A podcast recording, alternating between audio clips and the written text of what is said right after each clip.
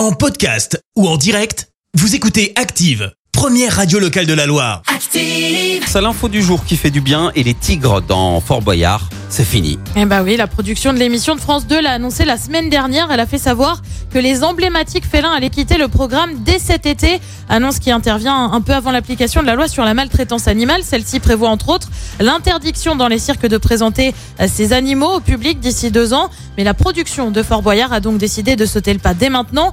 Les tigres étaient présents à Fort Boyard depuis le début du programme en 1990. Alors que vont devenir les félins et leurs propriétaires? Nous allons lui verser une somme très importante qui lui assure la nourriture et les soins des tigres jusqu'à jusqu'à leur mort naturelle, assure la production. Merci, vous avez écouté Active Radio, la première radio locale de la Loire. Active.